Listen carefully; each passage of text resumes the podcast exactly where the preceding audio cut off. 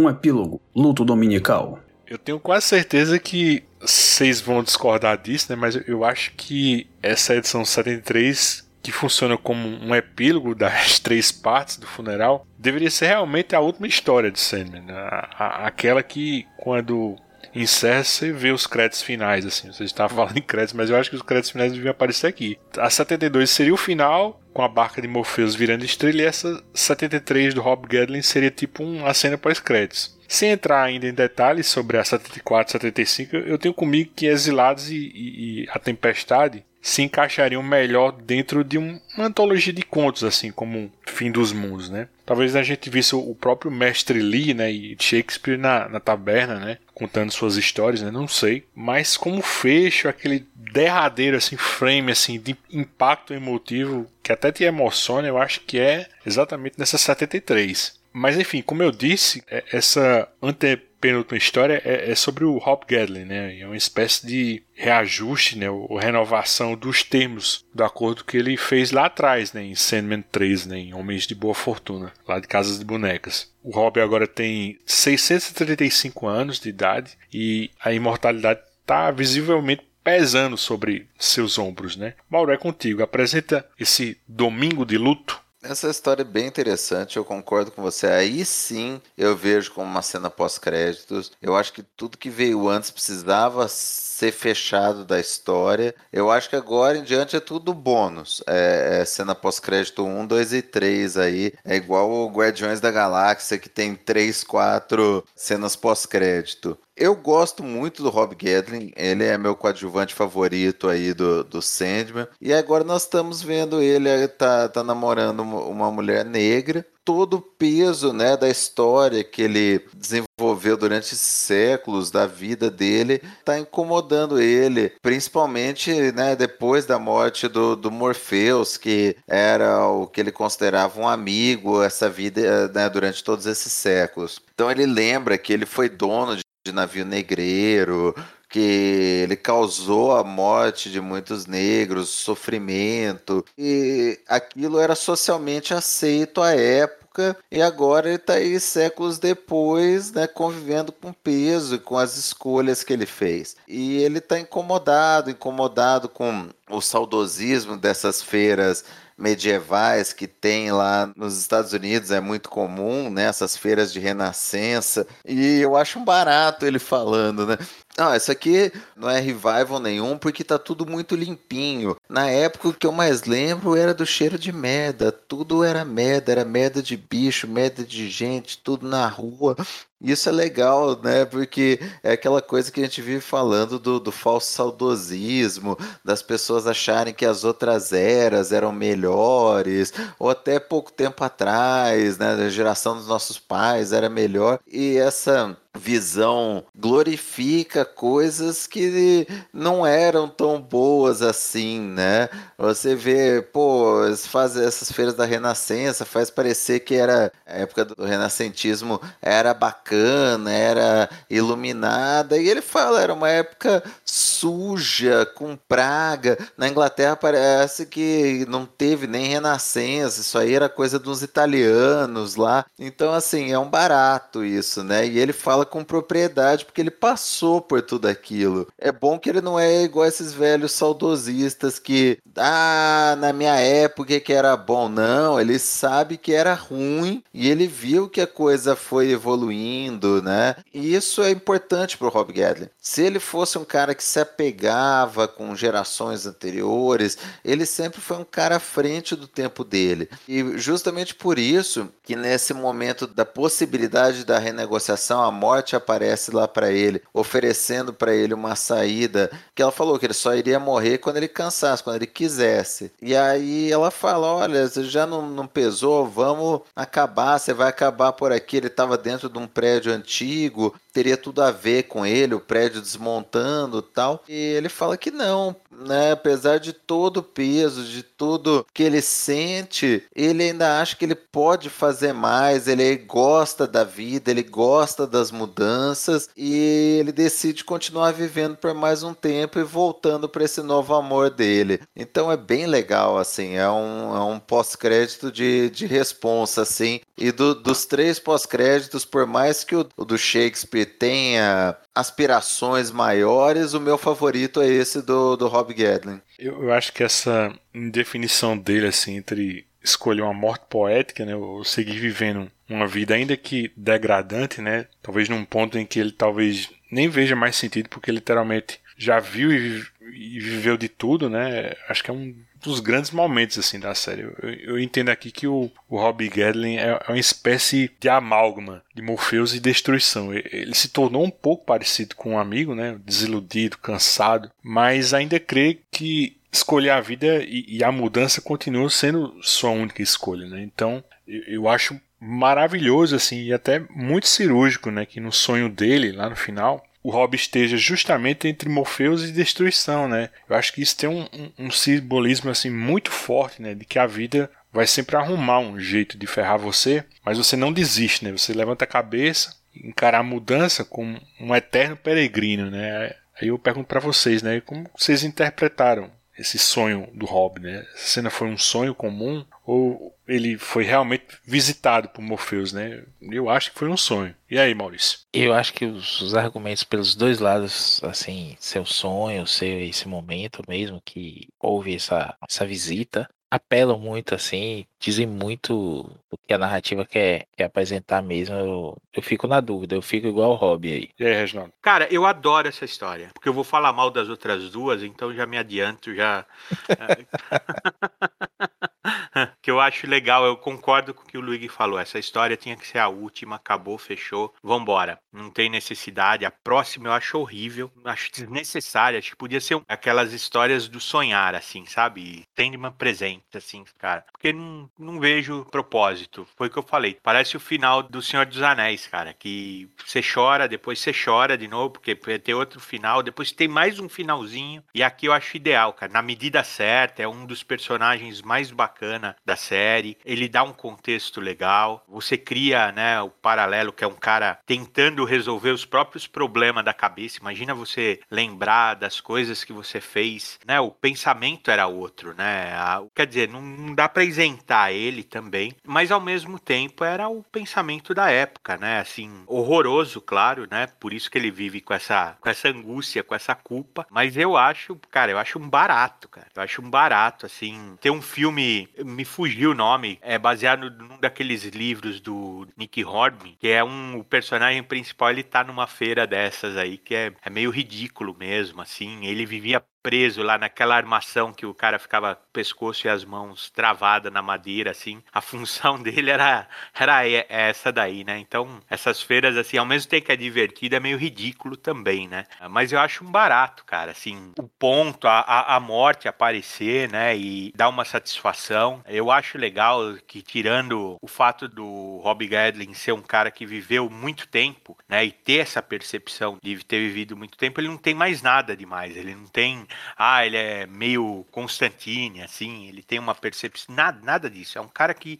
é um cara que não quer morrer e ele continua convicto nisso. Eu acho que ele tá triste pela morte do amigo, mas não de saco cheio da vida. Ele tá triste porque tá triste, porque, tem, porque também tem que acompanhar a namoradinha num evento que ele não gosta, numa situação que ele não gosta. E gosto também do nome dela, né, da, da história, Luto Dominical. É uma cara mesmo de domingo de manhã essa história. Acho bacana demais. Essa que eu eu queria que fosse a, a minha última impressão de Sandman, assim. Ah, eu acho que fecharia muito bem desse jeito. Aí eu acho muito legal como essa história, esse cansaço dele, né, de ver muita coisa da vida, mas ao mesmo tempo que ver muito mais, ele ele não só não quer morrer, como ele quer viver, né? Ele ele abraça essa mudança, ele o paradigma, né, como o Mauro bem falou ali da coisa do ele é um, navegador escravagista, né?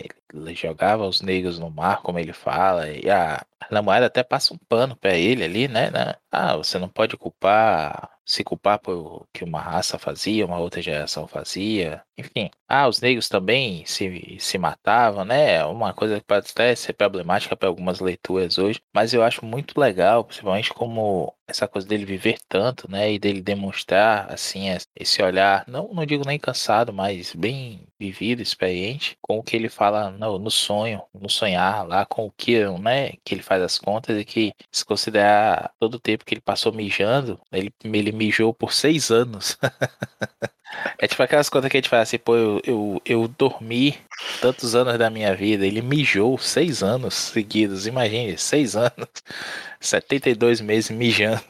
Cara, bicho, eu tava fazendo as contas, é, editando os programas de cinema anotado, né? E assim, a gente, quando a gente fechar esse programa, a gente vai ter mais de 24 horas de, de programa, sabe? Assim, tem bem mais, né? Porque a gente tá entrando aqui já na, fácil na terceira hora, né? Desse despertar, né? Então acho que eu devo ter mijado umas seis horas de. da quantidade de cerveja que eu bebi, né? Desses programas. Luigi Gadlin. Mas assim, só para fechar assim, nosso comentário dessa edição, será que a gente pode cravar que o Rob Gadlin é o melhor coadjuvante da série? Para mim é, mas assim, eu costumo fazer comigo assim três separações, né? Coadjuvantes assim do mundo desperto, coadjuvantes no sonhar e coadjuvantes nos perpétuos. Então, seria assim o Rob, né, do mundo desperto, o Matthew, lá do sonhar, né, os funcionários e o destruição assim, dentro dos perpétuos, né? Fora Morpheus, claro. E vocês assim, vão de Rob Gadlin também? Vocês ficam divididos também entre outros. E aí, quer falar, Mauro? O meu favorito é o Rob Gellin. Eu acho pela trama, pelo que ele acrescenta na história. Eu acho o Matthew sensacional, acho ele ótimo, realmente uma figura de amigo, assim. É, ele tem momentos excelentes lá no Vidas Breves. Eu gosto do Barnabás, eu gosto. Tem vários coadjuvantes muito bons. Mas eu acho que assim, o Rob, pra trama, ele é o, o mais legal, né? É o, é o que traz mais coisa. E eu gosto do Merv. O Merv é, é divertidíssimo. É o cara que dá real pro Morpheus. Eu gosto bastante dele, mas o Rob ainda é meu favorito. E aí, Reginaldo? Ah, eu acho ele também bom demais, né? Assim, não ponho tanta caixinha igual você, Luigi, pra, pra caber todo mundo, né? Uh...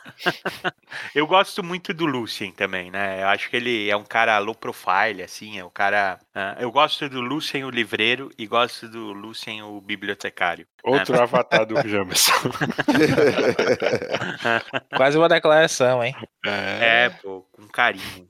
Uh, e eu gosto, eu gosto, mas nem é um coadjuvante, eu gosto, é quase uma participação. Eu gosto muito, muito mesmo do Sandman, o Hector Hall, né? Aquele Sandman bobalhão, assim, espalhafatoso. Eu adoro ele, assim, mas ele é uma pontinha só, se você for considerar assim, né? E seria isso, assim, entre os perpétuos eu não saberia dizer. Acho que a morte é imbatível, né? Assim, não teria, além da morte, quem você gostaria.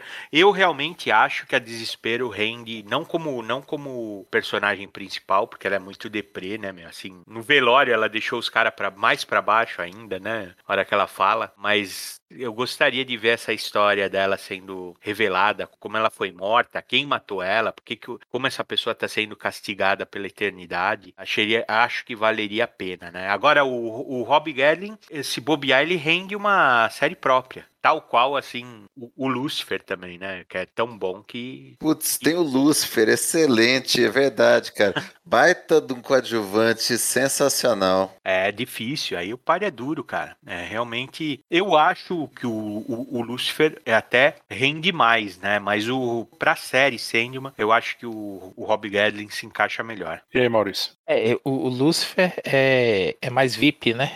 Pode ter acesso a outros personagens ali numa série e tudo mais, mas acho que o Rob também daí é uma série legal. Eu fico com o Rob, fico com a morte também, pela quebra de expectativa, né? Se aquela figura com a foice, final e tudo mais, ela ser tão gente boa, né? Vontade de sentar e bater um papo com ela. É, é, conversar mesmo a noite toda. Ter os que dar eu em cima dela, ter os que ficar apaixonados por ela o resto da vida. Como você vê que alguns ficam mesmo, né? Chamam ela para sair e tudo mais. E acho que o Matthew também, ali daquela galera do Sonhar, fazendo a caixinha, né? Como o Reginaldo falou. Acho que o Matthew é legal, principalmente quando você pensa que ele tá aproveitando um personagem de Monstro do Pântano. O personagem teve uma trajetória, teve o, o, final que teve e que tem um recomeço agora e que muda. A gente tem aí permeando toda a história do Matthew o corvo anterior que se tornou humano de novo e que se arrependeu, né? E isso perpassa pela história dele, tipo assim, eu já superei isso, ou eu não superei, eu quero voltar a isso, eu quero ter bico, eu quero ter uma boca, braços ou asas, enfim. Essa é uma coisa que fica muito no, no Matthew, né? É bem legal, né, bicho, que nessa reta final o, o Matthew vira exatamente o, o que Morpheus era para ele, né? Porque Morpheus deu uma, uma nova chance para ele, porque ele acaba com um, um, personagem merda, né, lá em Monstro do Pântano, né? Em um certo momento ele foi até vilão. E ele tem essa segunda chance por Morpheus, agora ele é o contrário. A segunda chance é o Daniel, né? Então ele agora que vai ser o guia do novo Sandman, né? Então é assim, uma, é tipo uma troca, né? Por isso que ele decide continuar vivo, né? Então eu acho bem legal isso, essa inversão. Mas, mas será que nós não estamos valorizando demais essa amizade aí? Porque o, o Morpheus era um puta cuzão com, com o Matthew também. Na boa, é que o cara morreu, você, você valoriza, né, meu? o amigo morreu, você gosta mais dele. É. Depois que foi, né, meu? Assim... Eu tô dizendo de acordo com o ponto de vista do Matthew, né? Não tô falando de acordo com o ponto de vista do, do Morpheus. Do ponto de vista do Morpheus, talvez ele fosse no nada, mas, mas assim, o Matthew enxergava ele desse jeito. Eu acho meio uma síndrome de Estocolmo, assim, né, o Matthew? Que depois que ele morreu, ele ficou, sabe assim, ah, é meu, puta, meu amigaço, meu amigo. Cara, é. olha que o Morpheus podia dar um aviso prévio pro Matthew sem, sem pestanejar cara. Assim, a gente não pode esquecer. E eu adoro, hein, o Morpheus. Não tô falando, eu adoro ele defeituoso desse jeito, assim, cheio de, de falhas mesmo, assim, de imperfeições e de excessos mesmo. Mas ele não é um, uma boa pessoa, cara. Né? E não morreu como morreu turrão, cara. A verdade é essa, né? Ele não morreu. Morreu como todo mundo morre, né, bicho? Não, ele morreu um pouquinho pior, viu, Luigi? Ele morreu sem, sem dar o braço a torcer, né, meu? Assim. Não, ele morreu pior. Mas é difícil, bicho, você encontrar uma pessoa que, que tem. Ah, você viveu plenamente, você resolveu todos os assuntos em vida. Eu acho que você morre com todos os seus defeitos, velho. Não, não, mas nem é essa questão uh, de viver plenamente. Acho que a semana que a gente viu do Morpheus serviu exatamente para isso para mostrar que o cara tinha uma, uma vidaça, cara. Não era uma vidinha, meu. É, Sim, era uma é vidaça. Só que ele era turrão. Aquilo lá nem tava mais satisfazendo ele. Era uma obrigação. Eu acho que o mais encantador do Morpheus é, é essa transição que ele conseguiu fazer. Ele foi do péssimo pro ruim. Ele melhorou um pouquinho, mas a natureza dele não é egoísta, é antipática. Até o final, com o Matthew, ele não foi gentil assim, né? Não é que a despedida deles foi calorosa, assim. A, a gente realmente ele é um personagem cativante, mas por outros motivos que não são esses motivos positivos. Eu não vejo ele, eu realmente não vejo os dois tendo uma amizade, amizade, né? Assim, uma, algo em comum, né?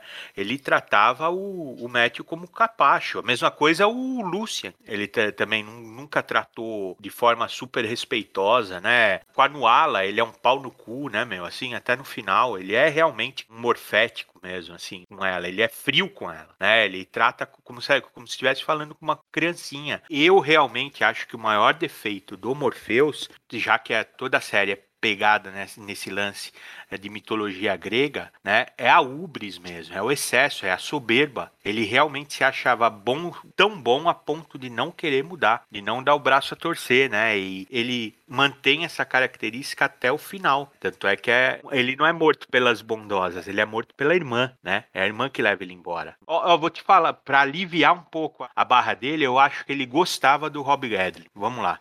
Foi um dos poucos que deu uma dura nele e ele voltou atrás. Então, esse capítulo capítulo aí, o, o luto dominical, é até bonito por isso, porque você está vendo um cara realmente melancólico e de luto por um amigo que ele não ia encontrar mais e que a gente pode até levantar, né? Se o, a maldição do Burgers acabou quando o Morpheus morreu, a benção aqui se manteve ou é a morte, né, que está dando essa condição para ele, né? Mas foi a morte que concedeu esse dom para ele, tanto que na conversa lá no, no, Homens de Boa Fortuna tá ele e a morte nesse barzinho e o Morpheus fala para ele, então o negócio era com ele, né? Então foi um favor pessoal da morte para o Morpheus. Eu, eu, concordo com você, se, for, se fosse Morpheus tivesse concedido esse dom, isso teria acabado com a morte de Morpheus, mas tanto é que a, a morte aparece para é, tipo a renovação disso, né? Então é exatamente assim a, a concessionária da benfeitoria ali é a, a morte mesmo. É tipo a prova de vida, né? Da, do INSS, né, bicho?